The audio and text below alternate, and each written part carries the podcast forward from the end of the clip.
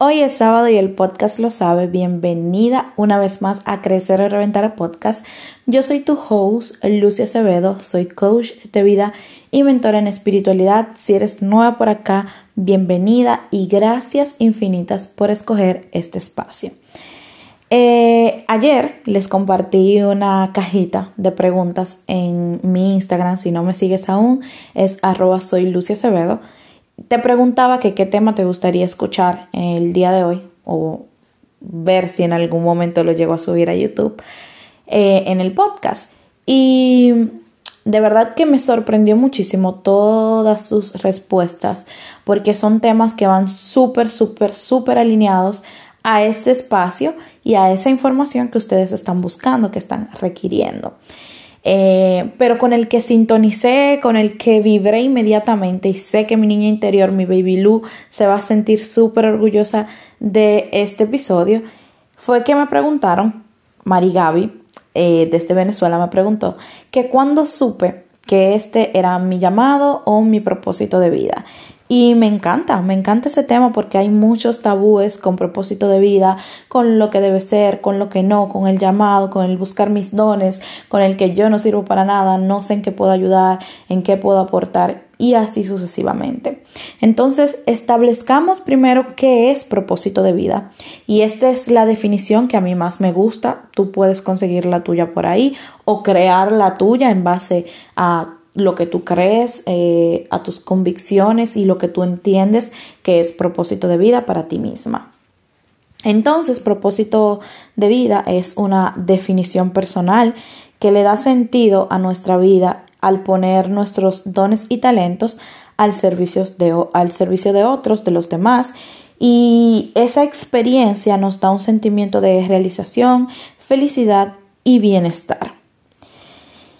Y aquí sí, una vez teniendo eh, esta, esta, definición clara, vamos a entrar inmediatamente en el episodio eh, y en el tema precisamente.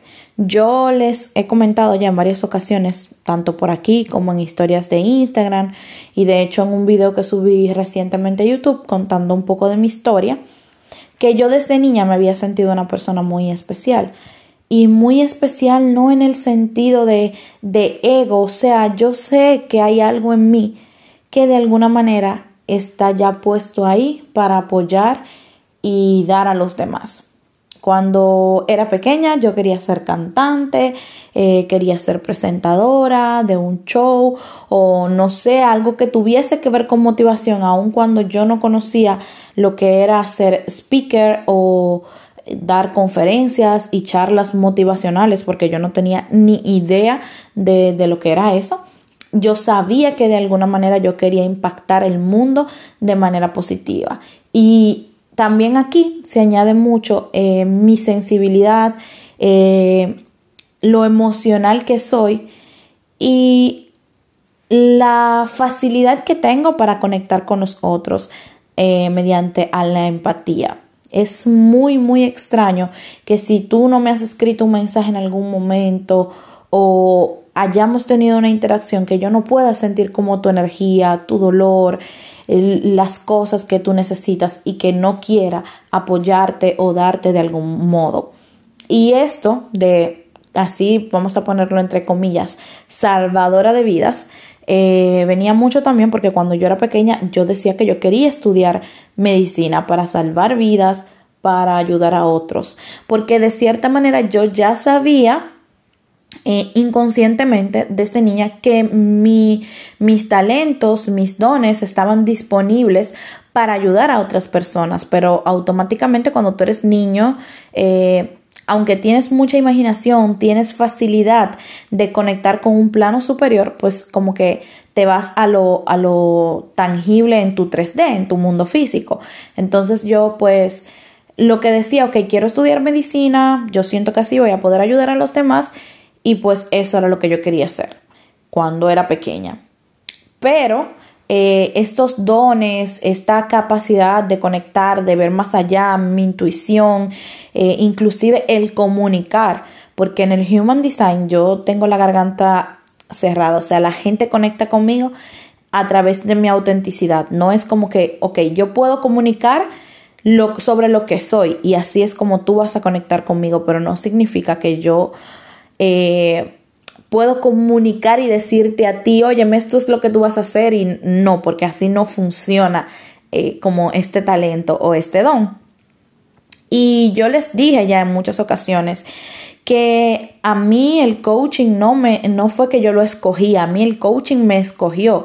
De, de cierta manera, no es como mi, mi carrera al 100%, porque yo ahora utilizo el coaching como medio de eh, conexión y reconexión con tu interior, eh, de reconciliación con tu ser, y trabajo más en la parte del ser la parte interior y eso también con la espiritualidad, que ya como lo trabajaba antes, con los objetivos, el liderazgo, que era algo más empresarial, porque era lo que había aprendido en ese momento de mi vida. Y yo ya les he contado esta historia varias veces, pero si eres nueva y no la has escuchado, que yo trabajaba en un hotel donde hacían formaciones, eh, y José Ernesto Parra, que era pues mi profesor en esas formaciones de liderazgo 360, gestión de emociones y muchísimas otras cosas más con el éxito, comunicación asertiva y otras cosas. Eh, siempre cuando yo estaba en esas clases presentes, él me decía a mí que yo tenía como ese don, ese talento para comunicar, para liderar, para influenciar de manera positiva en los demás.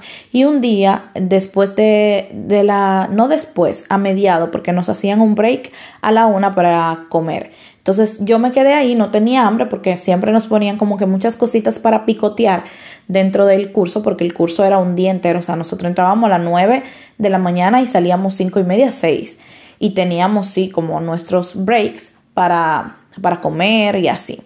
Inclusive en la misma clase pues uno iba picoteando y eso. Y yo no tenía hambre y me acuerdo que me quedé ahí con él platicando y un día y él se sentó así conmigo y me dijo, Lucy, yo te veo mucho talento, tú tienes como, como todo esto ya integrado en ti, porque era algo natural, o sea, no era que yo había estudiado nada de esto, me salía eh, de manera intuitiva como las respuestas cuando preguntaban, ¿qué es para ustedes gestionar emociones? Bueno, para mí era esto y esto y esto y esto, y como que siempre la respuesta más acertada era la mía. Y eh, él veía también cuando nos ponían a hacer como estos jueguitos en equipo y estas cosas, que yo tenía esa facilidad de liderar y ser como pilar, como sostén para otros, porque eh, los compañeros siempre me escuchaban, se dejaban guiar y, nunca perdíamos en realidad, siempre hacíamos las cosas de la manera correcta y era siempre el mejor equipo donde yo estaba. Y no es como cosa de egos vuelvo y lo repito, sino reconociendo pues lo que era. Y nada, entonces él me dijo eso, tú deberías estudiar coaching y yo entonces empecé como que es coaching esto es esto, esto es lo que yo hago, mira, nosotros te podemos ayudar de esta y esta manera para que empieces a estudiarlo. En ese momento costaba muchísimo la certificación, pero ellos igual me ayudaron, me fueron instruyendo, ya después yo seguí haciendo otras capacitaciones eh, y estoy aquí y se dio de la manera más natural.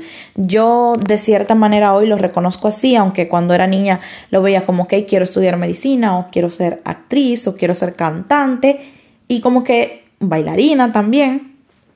Y como que todas estas cosas de cierta manera hoy se unen, porque bailo para mí, para llenar mi alma, para enriquecerla, nutrirla, pero también cuando ustedes ven esa parte de mí, esa autenticidad, es algo que les inspira, que les comunica, que no hay que cohibirnos de ser quienes somos y simplemente dejarnos ser, que vinimos a este plano físico a experimentar todo de la mejor manera posible y dejándonos guiar con, con las herramientas que otros ya han adquirido y crear las nuestras propias. Y esto va mucho más allá del coaching. Y todas las sesiones, yo puedo decir, todas las sesiones que yo he tenido a lo largo de estos tres años, casi cuatro, como coach de vida y mentor en espiritualidad, han sido por eso, porque han conectado con mi esencia, con quien yo soy, con mi autenticidad, con mi forma genuina de compartirme.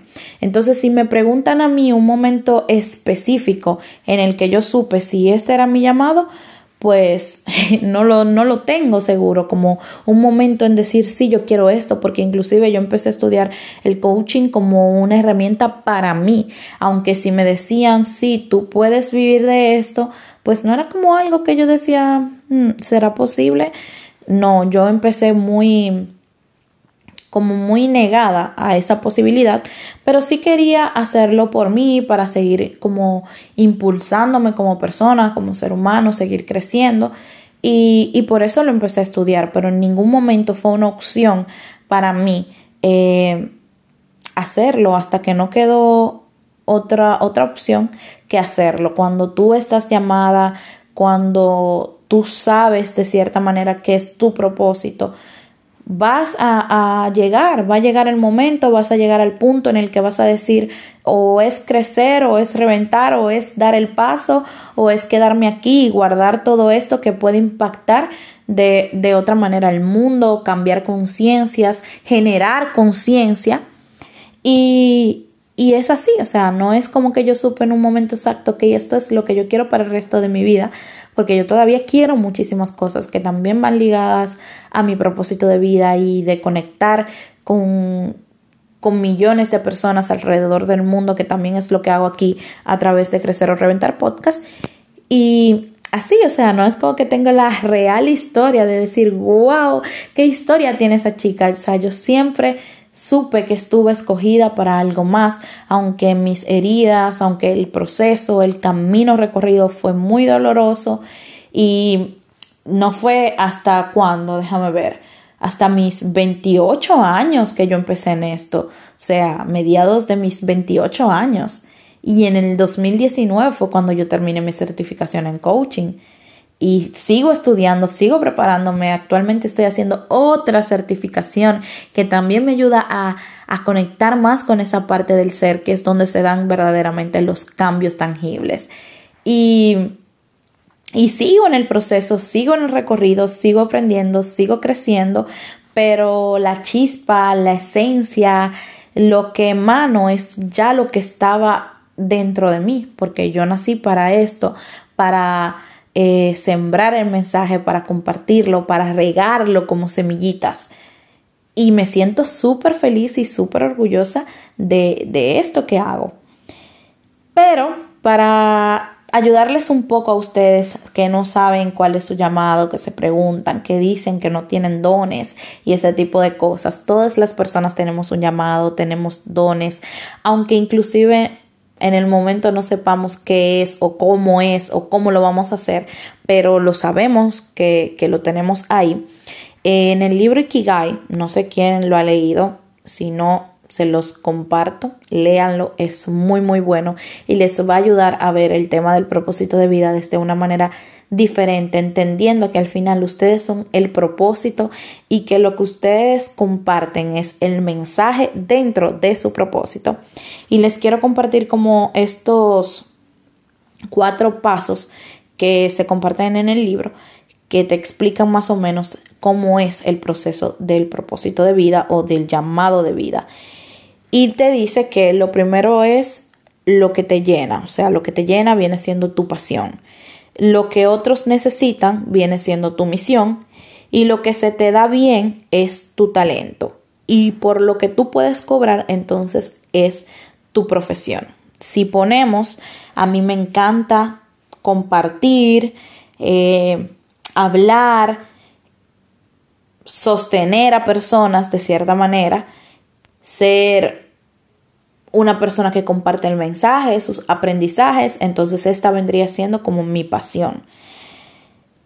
Mi misión, que es lo que otros necesitan, otros vienen necesitando esa sostención, vienen necesitando ese mensaje, vienen necesitando recibir, vienen necesitando esa guía, ese acompañamiento, entonces esa sería mi misión. Y lo que se me da de manera natural es conectar, el ser auténtica, el emanar este brillo, el compartir mis experiencias, mis historias, mostrándote que no estás lejos o que yo no estoy lejos de la realidad humana, que soy simplemente un ser experimentando de la mejor manera mi transitar por este camino, pues eso es mi talento natural. Y lo que yo cobro por Por eso es por mi profesión que vendría siendo mi certificación en coaching. Entonces, eso es como englobar el propósito de vida. Pero también te quiero compartir como mis cinco consejos personales para quienes no saben aún cuál es su propósito de vida o su llamado. Y esto ya es algo más personal. Para ir cerrando el episodio, te lo quiero compartir. Que hagas un recuento de, tu vida, de tu historia. Visualiza, trata de, de visualizar toda tu vida, de tomarte el tiempo de hacerlo, de meditarlo, de cerrar los ojos, de estar contigo en silencio, en soledad, Pídele también al universo que te muestre tu propósito de vida porque te lo va a mostrar en algún momento, en el momento en el que tú estés lista, sea cual sea. Tu propósito de vida no tiene que ser directamente, porque también una cosa es que decimos así, ah, veo la coach que está impactando vidas y yo quiero ser eso. Pero tú puedes impactar vidas de una manera diferente, no tiene que ser directamente siendo coach. Puedes hacerlo haciendo voluntariados o haciendo otras cosas que que te enriquezcan el alma. Y hacer un recuento de nuestra vida sirve muchísimo. Porque si tú me preguntas a mí, siempre cuando estamos buscando propósito de vida nos dicen, como mira en tu infancia, en quién tú eras antes, en lo que tú decías que tú querías hacer. Eh, yo quería ser doctora, o sea, yo quería ser médico, porque yo entendía que de esa manera yo iba a salvar vidas. Pero hoy yo reconozco que estoy salvando vidas de una manera diferente y más allá de salvar de salvar vidas, diría que estoy salvando almas y esto tiene todavía una repercusión más importante dentro de mí.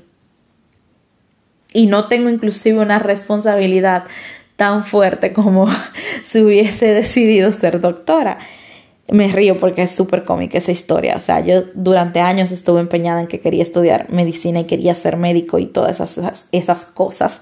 Y nada, o sea, haz un recuento de tu vida, de, de esas cosas que decía tu niña interior que quería ser, que ahí hay mucho, mucho, mucho. Hoy yo no canto, pero canto para mí.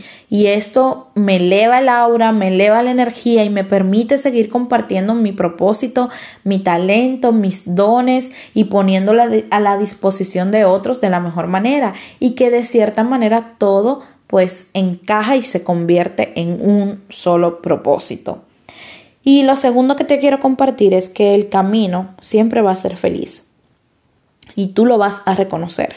Puede sí que haya sus situaciones, porque tú tienes que vivir tu propósito también, tu proceso, porque aparte del propósito que tú compartes con otro, está el propósito de tu alma, que es como que ya tu recorrido muy personal y muy íntimo, el dolor, la tristeza, las situaciones, los conflictos, todos esos obstáculos, que si tengo dinero para estudiar esto, que si no tengo, que si esto es lo que me llama y lo que no. Entonces, al final de cuentas, el camino siempre va a ser feliz. Cuando tú estás en tu propósito, pase lo que pase, tú siempre te vas a sentir feliz haciendo lo que te llena el alma. Y si no se siente feliz, no es tu lugar. Si tú no te sientes bien, si tú sabes, si, si tú no dejarías ni siquiera de comerte un plato de arroz por hacer lo que, te am, lo que tú amas, lo que te apasiona, entonces revisa bien, inicia otra vez porque quizás no es por ahí. Y lo otro que te quiero compartir es que si tu propósito de vida sientes que es con personas, motivando, compartiendo tu historia, eh, siendo coach, lo que tú entiendas que es tu propósito para ti, que sepas que así como tú le das a otros, debes darte a ti. Somos una vasija y para yo darle a otro tengo que estar llena yo. Y si yo me doy más a otros y no lleno mi vasija, ahí va a haber un desequilibrio, un desbalance energético que al final no te va a permitir darle lo mejor de ti a otras personas. Lo número cuatro es que tu propósito va a llegar cuando estés lista. Ya te lo he dicho. No es como que yo tuve que esperar 28 años para que llegara a mi propósito. Hay gente que lo encuentran a los 20, hay gente que lo encuentran a los 50, gente que lo encuentra a los 80. Y en esta parte te invito inclusive a leer libros de personas como Disney, de personas como el, fundador de KFC, de Kentucky Fried Chicken. O sea, lee libros de esas personas, de los creadores de Google, el fundador de Amazon. Lee esos libros. Ve esos documentales para que tú veas la edad que tenían esas personas. Inclusive el creador de Facebook, si es que es el creador eh, real, o sea, él tuvo una batalla legal con un amigo para quedarse con los derechos de Facebook. Y él no salía de su habitación en, en, en, la universidad creando y probando y poniendo gente a probar. O sea, porque al final cuando tu propósito es para ti, tú lo vas a encontrar en el momento justo. Entonces tampoco no te, no te obsesiones mucho por ver cuál es el propósito para ayudar a otros. También date la oportunidad de conocer tu propósito personal, lo que, lo que tu alma vino a trabajar, a trascender, porque cuando tú estés lista, tu propósito va a llegar de la mañana, de la noche a la mañana y tú ni siquiera te vas a dar cuenta, te vas a percatar que llegó, pero lo sabes, lo reconoces, dices, este es mi camino, por aquí voy y vas a trabajarlo, vas a luchar y vas a triunfar, porque es tu propósito. Y lo último que te quiero compartir, ahora sí, ya para cerrar el episodio, es que el dinero es solamente una parte del intercambio que mantiene en equilibrio la ley de la abundancia. Pero el dinero no es lo más importante. Te lo digo por experiencia propia. Eh, para mí es más importante saber que de alguna u otra manera ayudo, aporto. A mí me escriben diario sin mentirte, 5, 6, 7, hasta 10 mensajes al día, personas con problemas, con situaciones que no tienen ni siquiera el recurso económico para pagar una sesión o sesiones de coaching. Y aún así yo con todo mi corazón abierto, con todo el amor del mundo, me abro, les doy la oportunidad de escucharlos, de decirles qué pueden hacer, qué no, cómo se pueden sentir, cómo pueden mirar dentro de su interior, de guiarles, de abrirles un poco, eh, de limpiarles un poco el camino para que puedan tener visibilidad. Y esto lo hago desde lo más profundo de mi corazón. Y el recibir mensajes de, wow, Lucy, no sabes cómo me ayudaste con este episodio. A mí me han llegado inclusive clientas por episodios que han escuchado míos de aquí del podcast. Y el intercambio económico no es como la recompensa más importante, pero la felicidad que siente tu corazón de saber que está haciendo algo, que está impactando la vida de otros de manera positiva, que está ayudando, que está sosteniendo, que está transformando y que inclusive va a varios lugares en el mundo entero, que no es solamente como un país, sino es algo que tiene una repercusión más grande, eso es verdaderamente la paga más hermosa que tú vas a tener en todo el, proceso. Entonces, esto fue como que mis consejos personales. Te invito a leer el, el libro de Ikigai, que también yo sé que te va a ayudar muchísimo. Y nada, Gracias por acompañarme, gracias por llegar hasta aquí, gracias por estar interesada en escuchar este episodio. Eh, las demás personas que me compartieron sus mensajitos, sus respuestas, no crean que me voy a hacer la loca, voy a compartir todos esos episodios porque entiendo que van a estar buenísimos.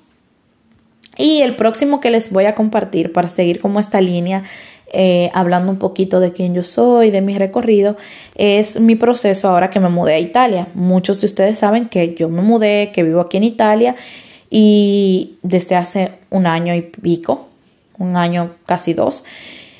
Y nada, les quiero contar sobre ese proceso porque me, me, lo pidieron dos veces, entonces les quiero contar también cómo ha sido la transición, cómo ha sido el adaptarme, un país nuevo, una cultura nueva y todo eso, porque sé que dentro de toda situación hay bendiciones ocultas y que este viaje fue necesario para mí, eh, inclusive para elevarme a, un siguiente nivel en esto que hago, que amo y que me apasiona.